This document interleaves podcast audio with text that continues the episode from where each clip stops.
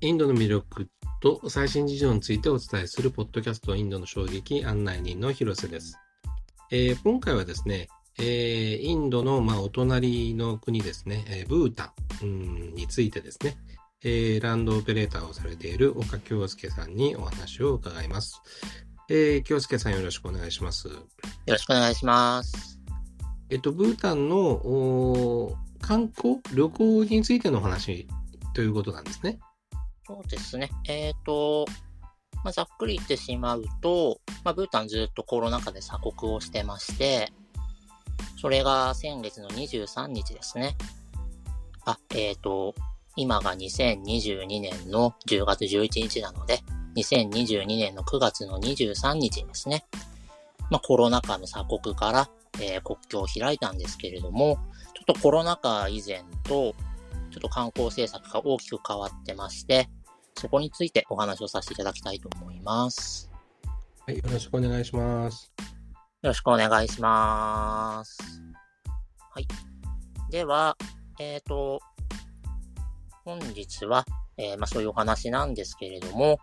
まあ、ちょっとそれに先立つ、まあ、その背景としてですね、まあ、ブータン、まあ、ブータンっていうか、まあ、幸せの国っていうふうに言われるんですけれども、まあ、その幸せの国っていうのはどういうふうに生まれたのかというところの背景をまず説明しまして、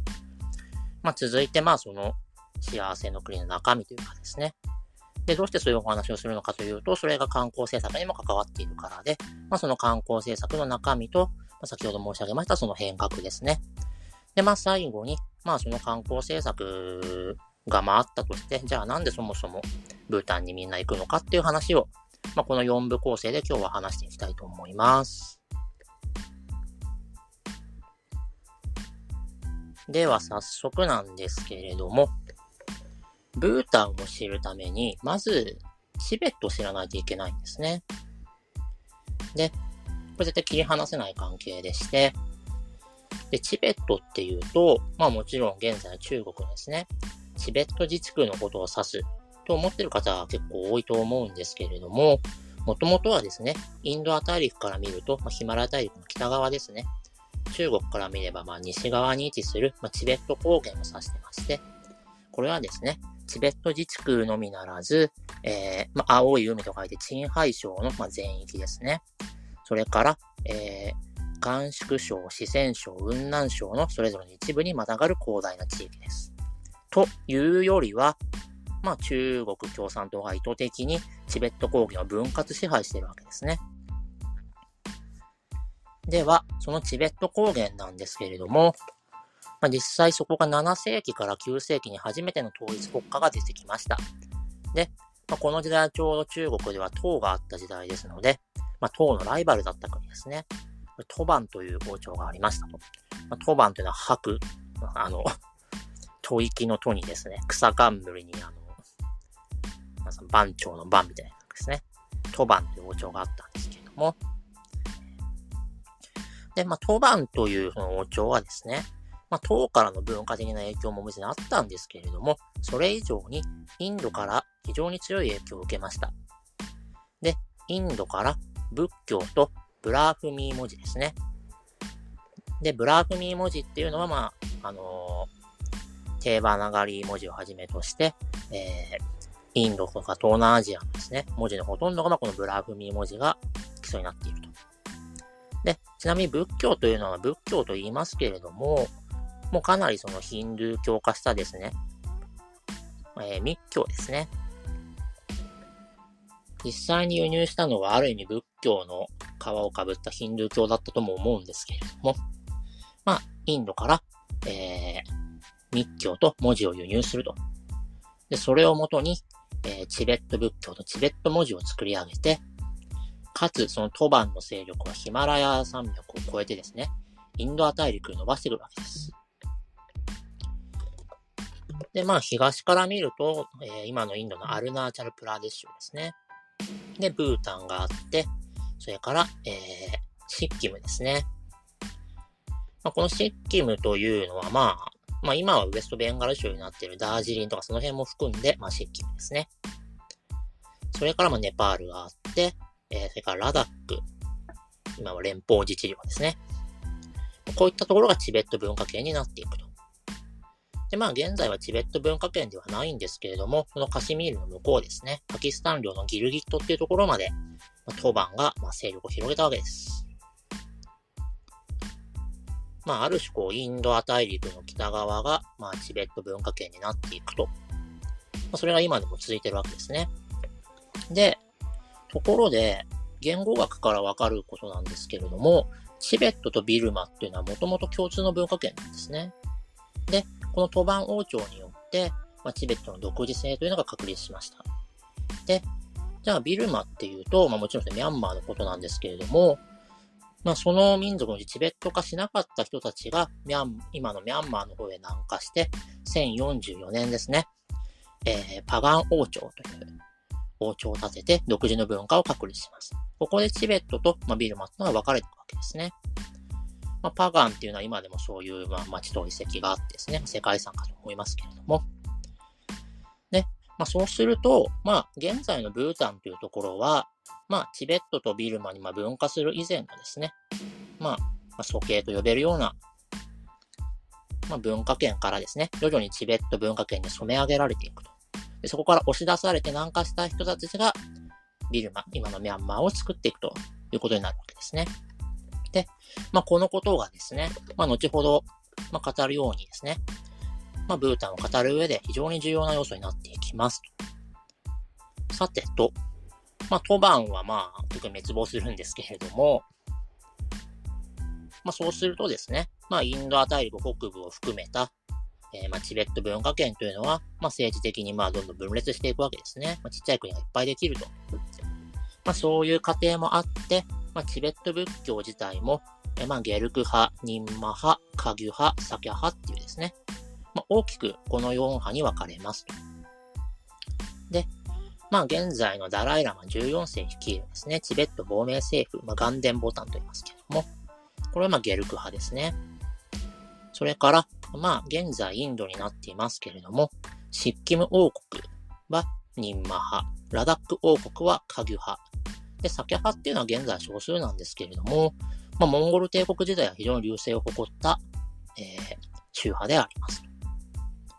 でですね、13世紀にカギュ派の分派であるドゥク派っていうですね、ところが、まあ、ブータンに伝わっていって、まあ、このブータンのマジョリティは、えー、このドゥク派になっていきます。で、まあ、17世紀に後継者の対立なんかがあった結果ですね、ガワンナムゲルっていう方がですね、まあ、お坊さんが、まあ、による、まあ、政権が成立したと。で、まあ、ドゥク派を信奉して、まあ、チベット語系の zon 化語ですね。で、チベット文字を使う言葉が、まあ、話されて、まこれが現在のブータンの基礎になります。で、このドゥクっていうのは、まあ、チベット語圏でいう、まあ、竜、まあ、特にこう雷竜、雷の竜と指す言葉で、ブータンにまつわる様々なものに使われます。ブータン、まあ、ブータンってあのー、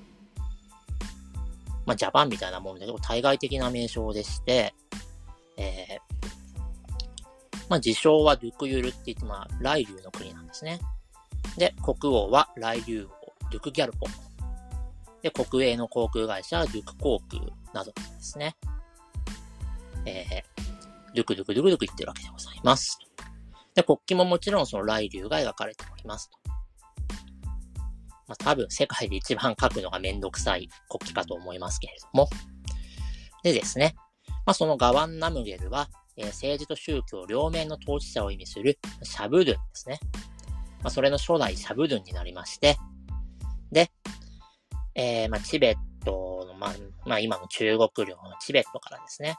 まあ、さまあ、その後でツァンパ政権っていうのがいて、まあ、その後ダライラマ政権ですね。まあ、現在のその亡命政府につながるダライラマ政権。まあ、これはまあ、モンゴルが作った政権なんですけれども、こういったところからたびたび侵攻を受けるんですけれども、まあ、これをまあ、跳ねのけてですね、ブータンの支配者としての地位を確立しました。で、シャブドゥンは、現在のダライラマもそうなんですけれども、死亡するとですね、あの、子供に生まれ変わるんですね。こういう方式が取られておりましたと。従って、えー、ガワンナムゲルの次のシャブドゥンはガワンナムゲルの血のつながった子供ではありませんと。そういう方式なんですね。で、まあ、それから、まあ、その後ですね。まあ、ブータンは、例えば、まあ、隣のシッキムとかですね。あるいは、逆に東のアッサムですね。それから、まあ、ドゥアールって言って、今でいうウエストベンガル州のシリグリ周辺ですね。それからまあ、ベンガルとかビハールとかですね、その辺にどんどん進出していく非常に肉食的な、肉食系の時代もあったんですけれども、まあ、そこで、えー、どんどん南に行ってくるとですね、インドア大陸の新たな支配者であるイギリスを刺激するわけです。で、こっから先ですね、あの、話すと、これだけでお話終わっちゃうので、すごく単純に書きますけれども、1865年にですね、イギリスと戦争をして負けてですね、まあ、イギリスの事実上属国になるわけです。また、えー、アッサムであったり、ベンガルであったり、ドゥアールといったところはまあ全部失って、まあ、今のブータンの領土になりましたと。で、イギリスはですね、まあ、その当時、まあ、ロシア帝国とか、まあ、新、新帝国がですね、まあ、チベットに進出しているというのの警戒をして、まあ、インドとチベットの間にあるブータンとかシッキムに、まあ、干渉を強めていくわけですね。で、まあ、そうやってあの、政治的にいろいろ揺れ動くと、まあ、内戦が起こるもんなんですね。で、1865年から、まあ、ブータンでは大規模な内戦が起きてですね。これに最終的に勝利したのが、まあ、ブータンの東部にトンサ軍というところの領主だったウゲン・ワンチュクさんという方ですね。まあ、この方が、まあ、最終的に勝ってですね、1907年に、えー、ルク・ギャルポって来竜王になるんですけれども、えー、今後は、えー、ワンチュク家が世襲の王様になっていきますというところで、今のブータン王国が成立します。で、まあその王朝が現在でも続いてまして、現在は5代目の国王ですね。ジグミ・ケサル・ワンチュクさんがまあ統治をしておりますと。で、まあ、1980年生まれのまだまだ若い国王でして、あの、サッカー好きでね、休日にあの、サッカーに興じてるところとか見たことあるかもしれないですね。あと、奥さんがですね、このジェツン・ペマ・ワンチュク王妃ですね。まあ、10歳年下なんですけれども、まあ、なんかね、まあ、非常に可愛らしいというかですね。多分日本でのブータン人気の3割ぐらいがペマ王妃なんじゃないかっていうぐらいまあ人気ありますけれども、えー、このケサル国王はですね、17歳の時に当時7歳のペマ王妃にプロポーズしたっていうですね、その光る現実的な感覚がちょっと理解できないんですけれども、まあそのようです。はい。で、まあちょっと、えー、またブータン王国が成立した頃に戻るんですけれども、ブータン王国が成立して間もない1910年ですね。まあ、プナカ条約という、まあ、条約が成立をして、まあ、イギリスの保護国になりまして、まあ、これはイギリスがインドから撤退する1947年まで続くわけですね。ね。まあ、まあ、ブリティッシュインディアですね。英領インドは、まあ、ブータン国王をインドの、まあ、藩王ですね。まあ、ハラジャとか、えー、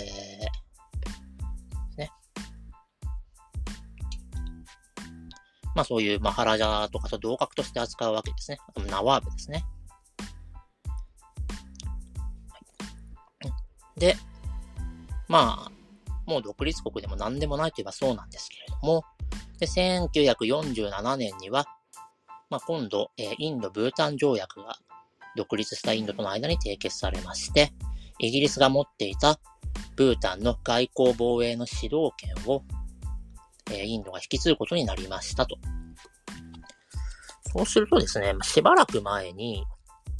中国がブータン領内に村を作ってるのが発見されて、インド軍と人民解放軍が衝突したということを覚えていらっしゃる方もいると思うんですけれども、なんでブータン領が侵されているのにブータンが戦うんじゃなくてインドが戦うのかと、まあ、疑問に持ちますよね。まあ、そういうことなんです。インドがブータンを守ってるんですね。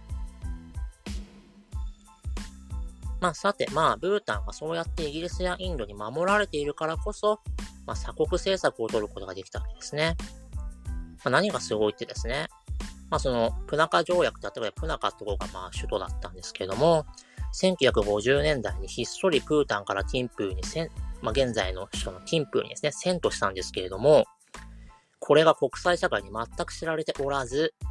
1958年にですね、ブータンを探検した植物学者の中尾佐助ってまあ日本人なんですけど、この人が国王に謁見するまでですね、誰も遷都したことを知らなかった。これぐらい、えー、閉ざされた世界でしたと。で、この中尾さんという方はですね、まあ、植物学者だったんですけれども、まあ、あの、まあ、ブータンだけじゃなくていろいろですね、あの、ヒマラヤ周辺を研究しているとですね、まあ、日本と文化的にも共通しているということを発見して、まあ、要は商用樹林文化論っていうのも説いた方でもありますけれども、まあ、そういった形で、まあ、本当に鎖国をしていたんですけれども、まあ、ちょっとそれも、さすがにあんまり鎖国しすぎてるとですね、それはそれで、あの、世界の激動を知らずに突然滅ぼされちゃうこともあり得るなというような期間もあったんでしょうね。1971年に、まあ、国連に加盟して、少しずつですが国際関係を持つようになりますと。ただですね、まあ、国連がその GDP とか GNP を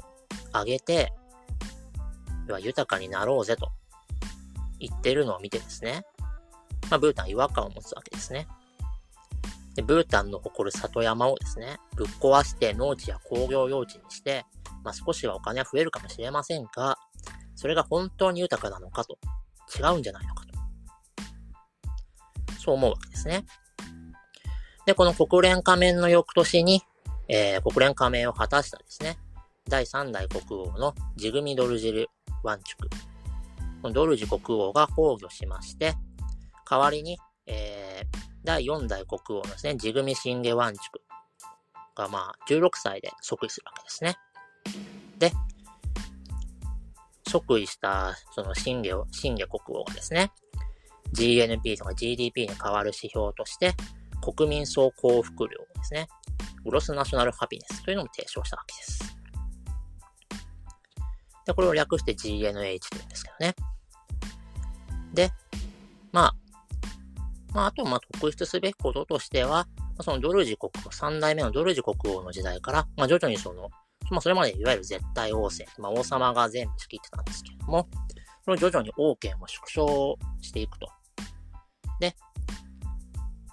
まあ、その第4代の新下国王の時代に、まあ、大きく進みまして、それで現在のケサル国王になって2008年に、まあ、立憲君主制と、日本と同じで、まあ、王様的な存在はいるけれども、議会を作って、えー、議会の方で国のことを決めなさいよっていうふうにですね、移行していくわけです。というのが、えー、とまあ、幸せの国というですね、できるまでの過程でございます。じゃあ今度はその幸せの国のですね、まあ、光と影というところでちょっとお話をしていきますけれども、まあ、そのブータンが提唱した新概念として、まあ、国民総幸福量、略称 GNH ですね。まあ、これに由来する旅行会社さんもあるんですけれども、まあ、この GNH って本当にブータンの代名詞のように言われてますね。で、まあ、これはとどういうものかちょっと見てみます。で、まあ、その第4代の新下国王はあくまで GNH という、概念を提唱したに過ぎずですね、ま、これを明確化していったのは、ま、ブータン政府の、ま、官僚たちですね。で、まずですね、4つの柱として、持続可能な社会経済開発、環境保護、伝統文化の復興、優れた統治力、というのがあって、これを元にして以下の9つの指標があります。それが、心理的幸福、時間の使い方とバランス、文化の多様性、地域の活力、環境の多様性、良い統治、健康、教育、生活水準というふうになってまして、でまあ、16歳にして、まあ、即位した新下国王は GNH をブータンの国政の指標として、経済ではなく GNH で一番の国を目指すことを宣言しましたと。で、具体的にですね、まあ、所得格差の是正であったり、教育医療の無償化とかですね、森林や伝統生活の保護と、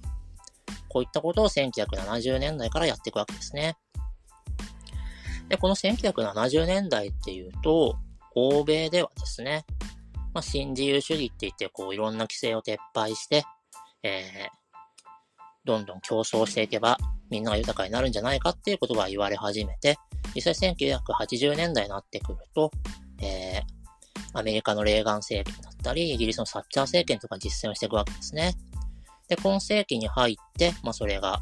日本をはじめ世界中で実践されていくわけですけれども、そういう新自由主義って本当に GNH のある意味対極にあるというかですね。まあ、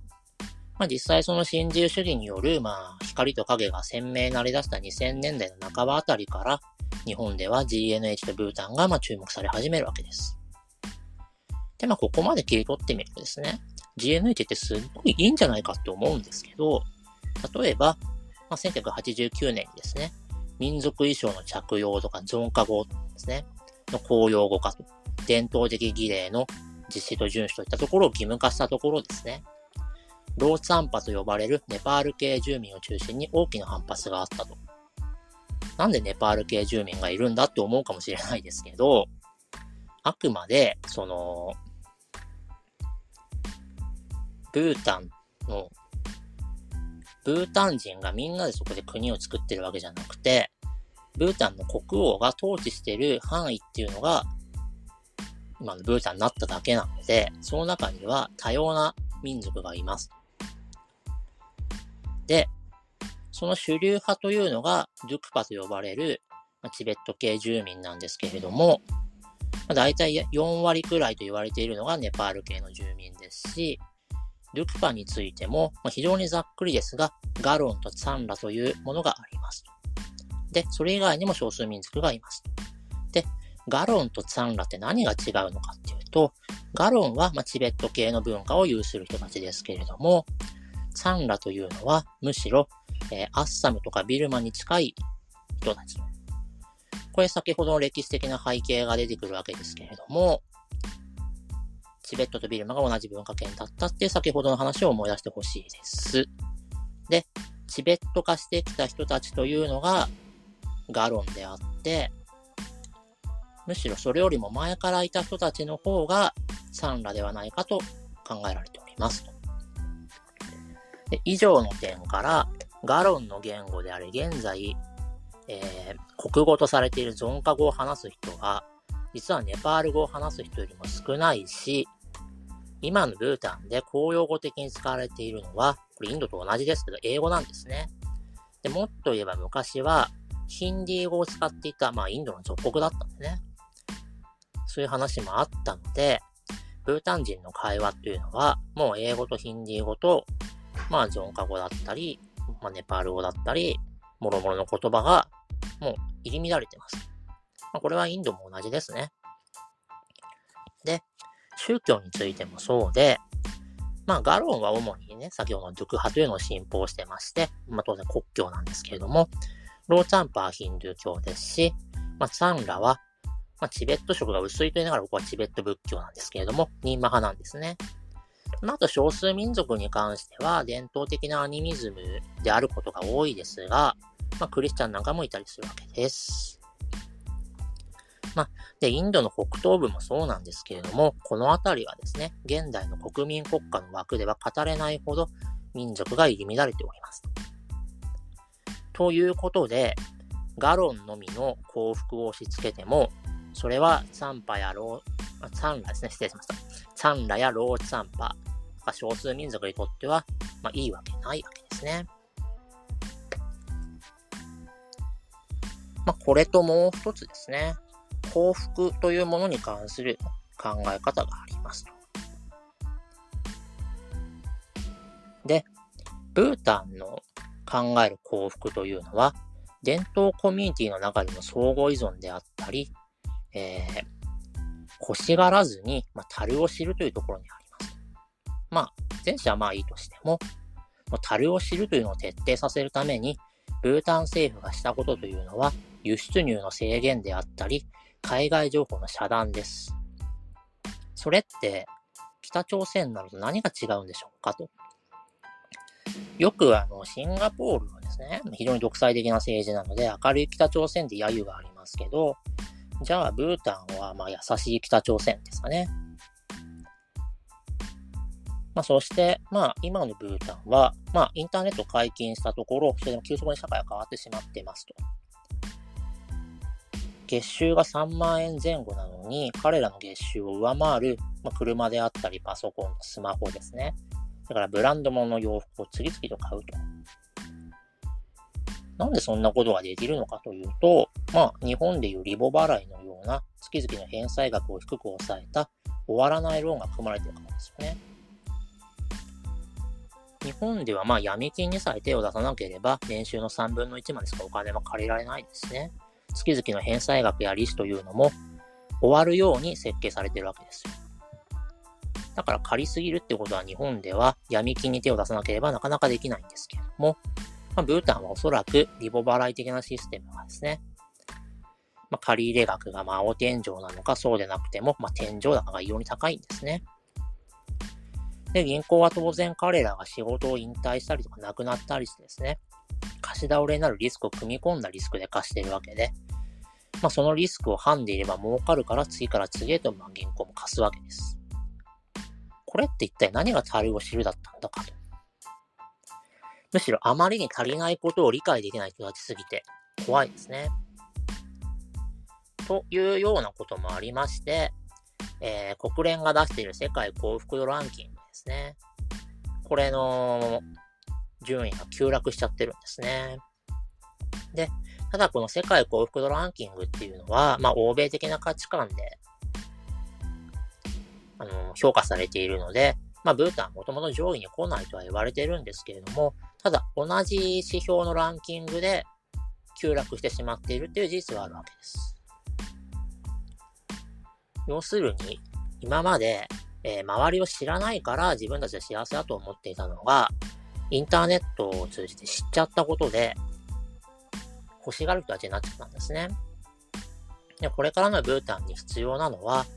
多様な価値観に触れる中で自分で考える力を身につけることで、まあ、自己肯定感を上げていく、まあ、欧米型の教育というのが多分、今後必要になってくると。まあ、口で言うほど簡単なことではないですけれども、もう優しい北朝鮮というのは行き詰まっております。ということでですね、まあいろいろ矛盾は噴出しているけれども、まあ、諸外国と違ったユニークな政策かつ、まあ、強い意志を持ってそれを遂行しているということは事実です。で、ブータンの観光政策においてもその考え方が色濃く反映されておりますので、それを次に見ていきたいと思います。では、この観光政策ということで、まあ、幸せの国に立ち入るコストっていうところになっていくわけですけれども、ブータンの観光政策として一貫している理念が、ハイバリュー、ローボリュームというものになります。つまり、高い価値を少数の旅行者に提供していくと。そのためにですね、まあ、他国が近年オーバーツーリズムとか環境公害などと言い出すずっと昔から観光客の流入を徹底して制限してきました。それがかえって希少価値を生み、まあ、ブータンに行きたい人を、行きたいと思う人を増やした、なんて皮肉もあったりしますけれども、まあ、まあ、ちょっとその奇跡というかを見ていきますと、まあ、1971年で国連に加盟して、まあ、翌年に3代目のドルジ国王が亡くなって、4代目の新下国王が即位するわけですけれども、で、1974年にその戴冠式が行われるわけですね。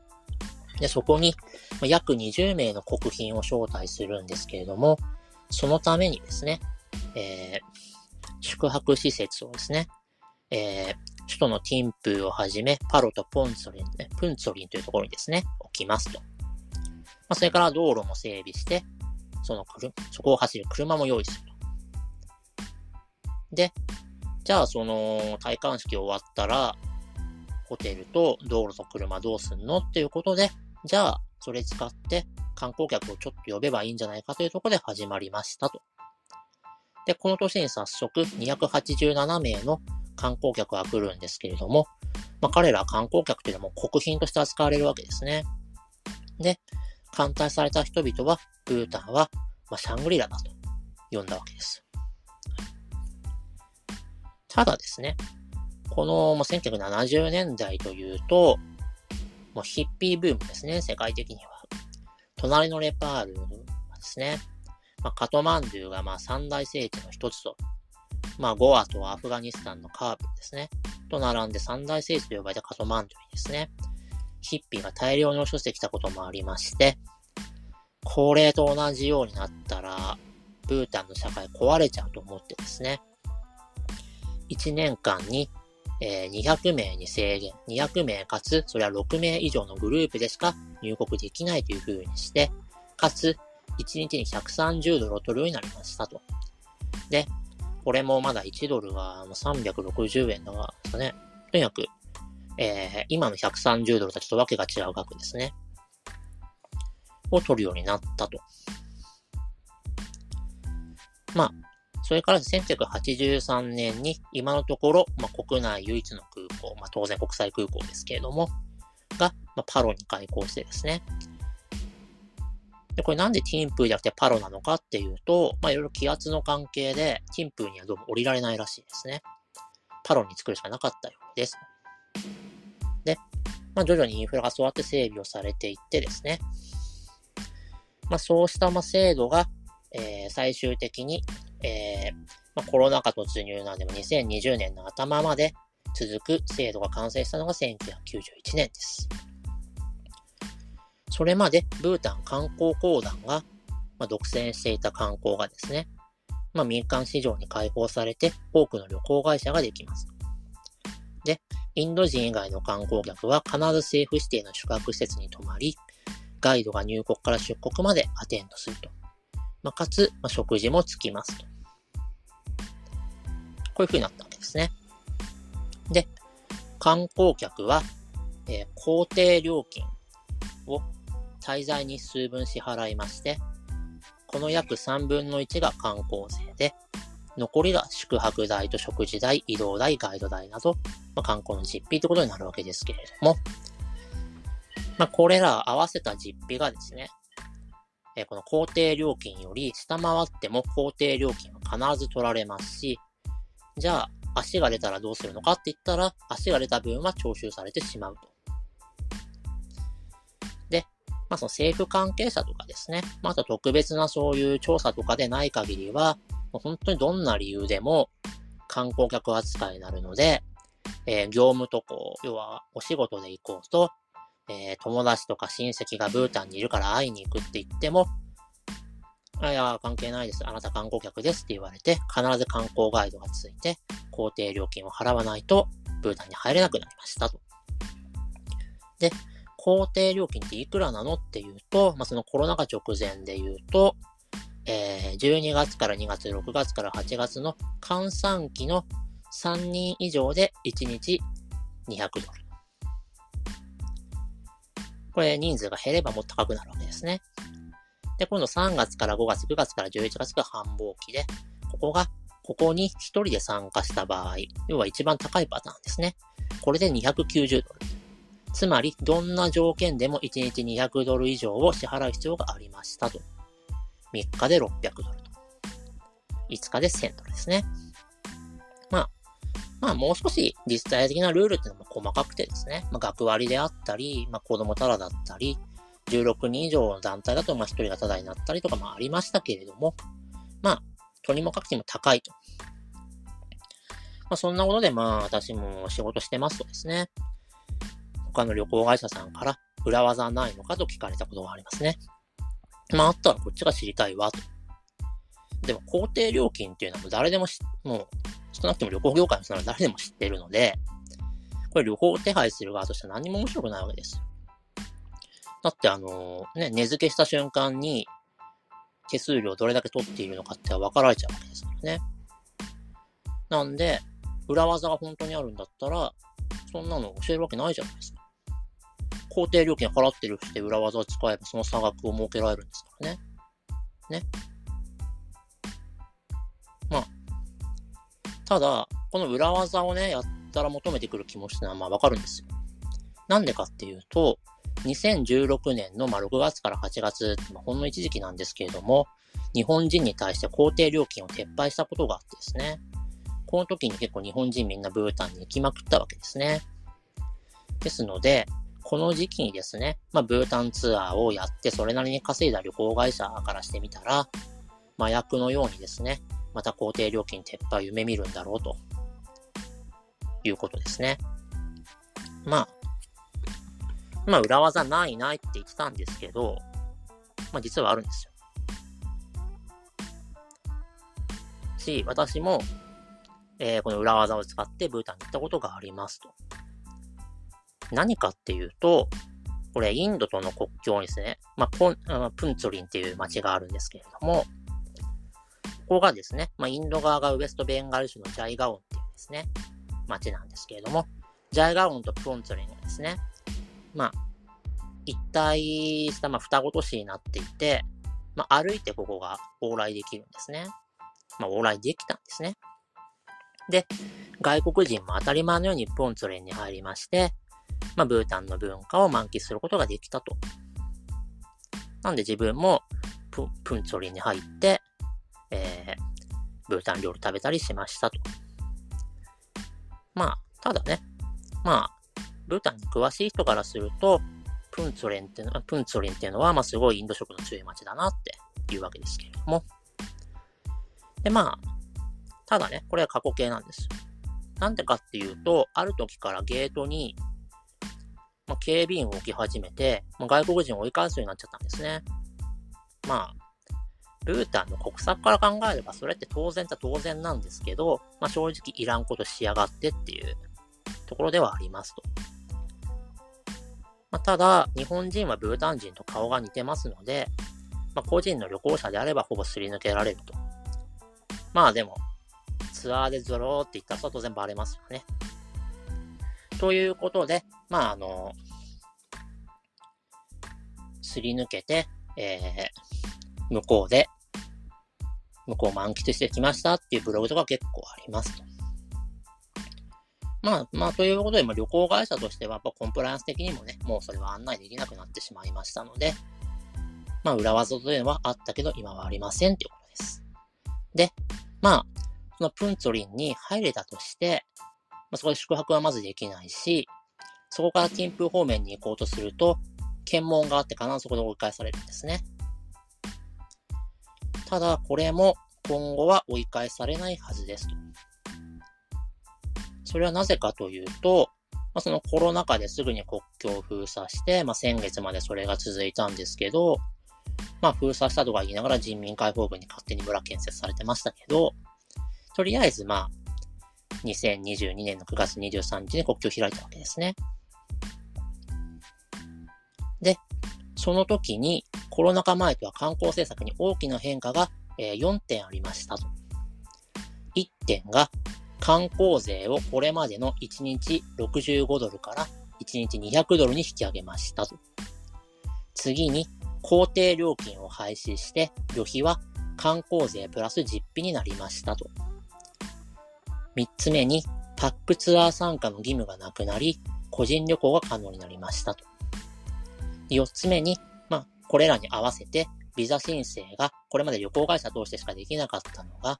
個人のオンライン申請にま変更になって、まあ、40ドルをまあ払えば、えビザが取れるようになったと。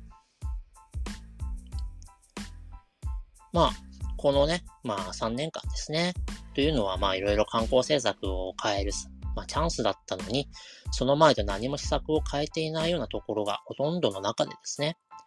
まあ、こうしっかりと目に見える変革をしたということに、まずはま敬意を払いたいと。で、まあ、日本の報道だとね、特にこの個人旅行が可能になったっていうことをなぜか報道せずですね、一方的な値上げのように、あのー、感じさせてしまうというと日本語の記事が多くて、ちょっと、これ違うんじゃないかなと思ったりもしてますけれども、で、まあ、確かにね、じゃあその閑散期に3人以上で行って、今まで同様ガイドつけて、全部旅行会社に食事やら何やら任せたら、まあ多分今までの倍ぐらいかかるんですね、1日に。だけれども、本当に個人で行って、バスも食事も全部ローカルなもので済ませたら、これ繁忙期でも観光税値段上がんないですから、かえって安くなるんじゃないかという可能性があります。まあ、で、価格もそうですし、何よりも行動が圧倒的に自由になるわけですね。なんで、今までみたいに定番どころにとにかく連れ回されるということがなくなって、自分で行きたいところに行くことができる。東京に行ったら浅草と皇居とお台場にしか連れて行かれないなんてことじゃなくて、興味を持ったら、うぐいす谷でも大崎でも大塚でも行ったっていいわけですね。大崎なんか行ってどうすんだとか思った人、まあいいんですけど、はい。で、例えばですね、まあ、スイスの山岳リゾートだって、1日滞在することに何万円とかかるわけですから、それ考えたらですね、国全体がそうだったって考えたら意外と常識的に収まる可能性もありますし、今後多分世界の山岳地帯とか離島ですね、こういったところは外国人に対して1日数百ドルのですね、滞在料を取るようになるんじゃないかなと思ったりしてます。だそうなってくると、まあ、か、今回の変革って必ずしも値上げとは言えないのではないかと思うわけです。まあ、そしてですね、あの私の職業柄ということで言えば、今までは知れ渡ってる工程料金にいくら代理販売手数料乗っけたのかバレバレっていう話だったんですけど、まあだから商売として何にも面白くないし、あの正直ブータンの仕事やりたくもなかったんですけど、これからはですね、あの、例えばお客様のニーズに合わせて、えー、ホテルのクラスだったり、いろいろなものを選んで、えー、こちらに値付けができるわけですから、今後はブータンの手配ってのも非常に面白くなりそうだし、まあ、正直、ちょっと早くブータンの手配もしたいなというのが今の気持ちです。まあそんな中なので、今までと同じようなパターンの、まあ、コースしかですね、提案できないような旅行会社っていうのはおそらく淘汰されていくだろうし、まあそういう旅行会社とはあまり付き合わないようにしなきゃいけないなと思ってるところです。さて、じゃあちょっと政策面で言うと、ブータン政府としては大量、大半の旅行者にとって大幅の値上げになるので、旅行者の数を抑制できると踏んでいるようなんですけれども、自分の意見はそれ全くの逆なんですね。で、旧制度ですらコロナ禍直前は年間30万人、つまり1日に数百から数千人規模入国があって、ブータンから見ればそれは来すぎだったんですね。で、今後は個人旅行がしやすくなるという観点から、むしろ旅行者は増えるんじゃないかと私は考えています。それからですね、旧制度だと、まあ、行き先っていうのはほとんどが空港のあるパロと首都のティンプ、それから昔の都のプナカだったんですけども、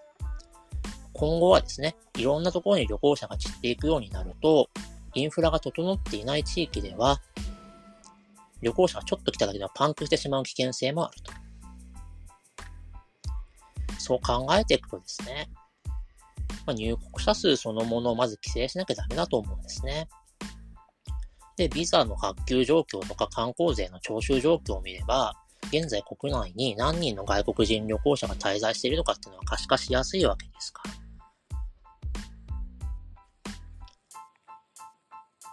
まあ、数を規制していくっていうのはそれほど難しいことではないと。まあ、国全体を一つの離島とかですね、そういうふうに考えていけば、人数の管理というのはしやすいと思います。と。いうところです。なんで、例えば1日最大100、1000人までしか外国人は滞在できないというようにしてしまえばいいと。というわけで、ちょっと今回の変革っていうのは過渡的であって、今後多分そういう規制に入っていくんじゃないかなと思ってますので、ちょっとそこ注視していきたいところです。じゃあ、なんでそんな高いお金を払ってでも、えー、人はブータンを訪れるのかと。いうところをちょっと話したいと思います。で、今回の制度改革をもって、もう観光客ではなくゲストとして艦隊を受けるということはもうなくなったと考えていいわけですね。から、今までね、ほんとね、王子様、お姫様になれたような気分が気持ちよくて、それでリピーターになってたって人もいるんですね。だそういう人にとってはね、もう、ブータン魅力感じないと思うんですけれども、じゃあまあ、単なる観光客にな、平民の観光客になってですね、ブータンがすでに何が楽しいのかっていうことをちょっと考えたいと思います。ここではですね、まあよく観光立国論として必ずよくメディアにも出てくるですね。菅前首相のブレインとしてもおなじみのデイビッド・アトキンソンさんですね。この方が掲げたですね、観光の4つの要素として、気候、自然、文化、食事というものがありますので、この4つの要素でちょっと見ていきたいと思います。まず気候ですけれども、え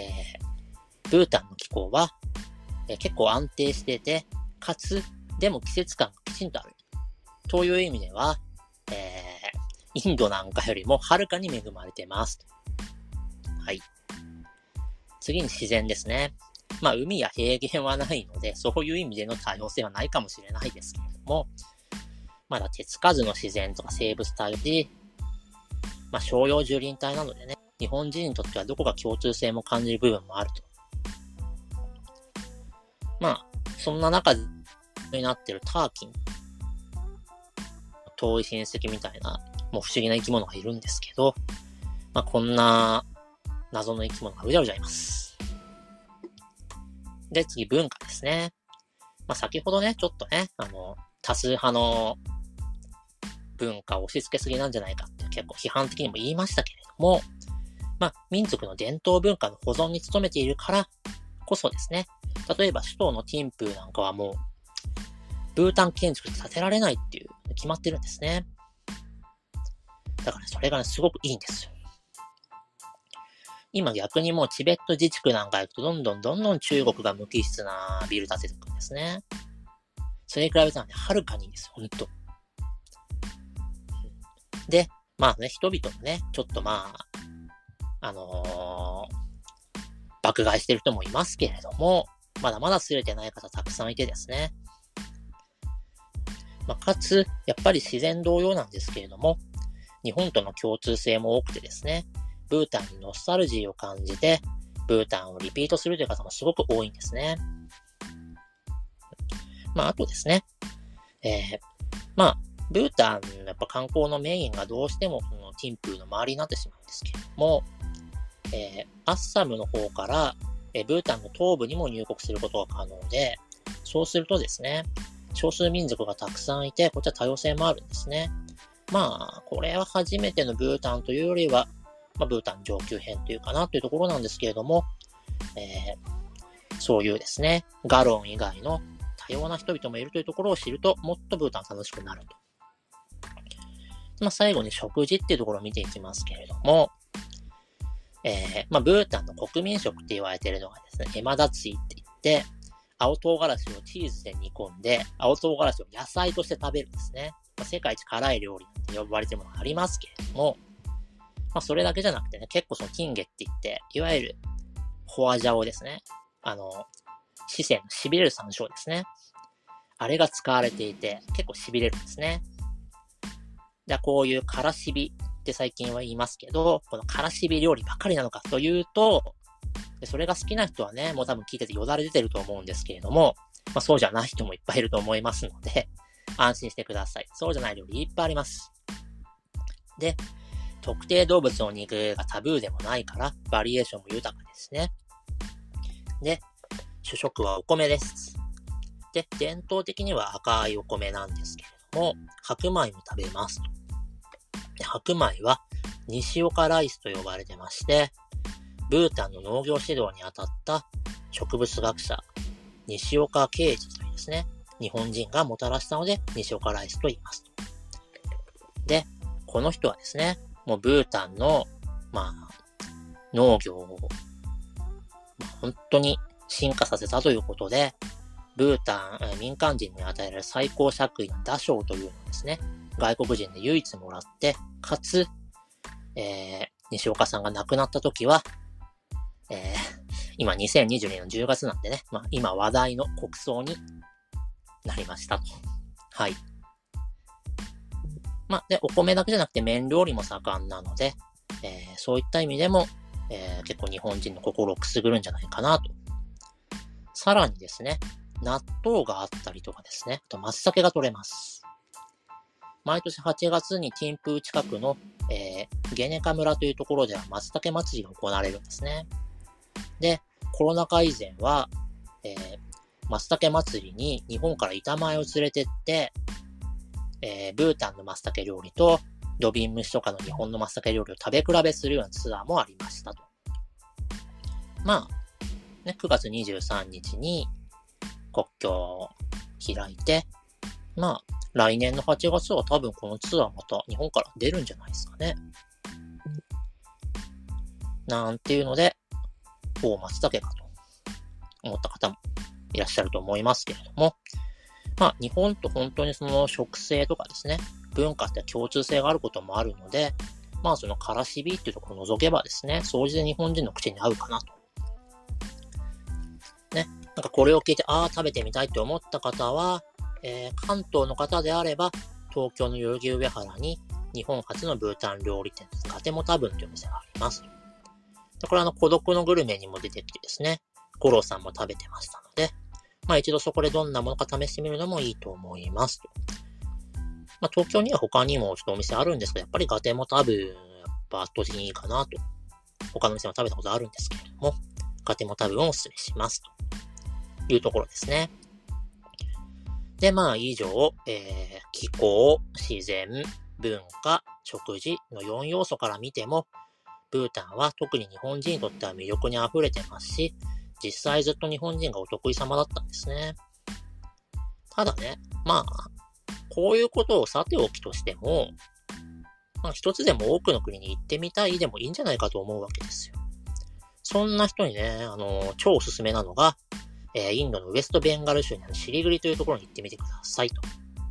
まあ、ここは、あの、世界遺産のダージリンヒマラヤ鉄道の起点としても知られてまして、えー、まあ、以前、そう、インドの山岳鉄道について、ポッドキャスト残ってますので、ぜひ聞いてくださいっていうところですが、ここはですね、ブータンにも近いし、バングラデシュとネパールにも近いと。かつ、まあ、1975年までは、今のインドのシッキム州は独立国でしたので、まあ、それも国と考えれば5つの国ですね、文化をつまみ食いすることができると。1週間でそれらをバーって林に回ることができるとはできますしね。まあ、その中から自分に合う国を見つけるっていうのもいいんじゃないですかね、というところです。まあ、そういうところで、まあ、ちょっと今回ブータンの観光政策の変革というところで、まあ、背景から広げてってみたので、ちょっとなんだろうな、ブータンの文化の中身ですとか、ブータンの観光案内ってことちょっとできなかったんですけど、まあそれはまた別の機会にやろうかと思います。以上です。はい、えーと、今日はですね、あの、ブータンの観光についてランドオペレーターをされている岡京介さんに伺いました。あ京介さんどうもありがとうございました。ありがとうございました。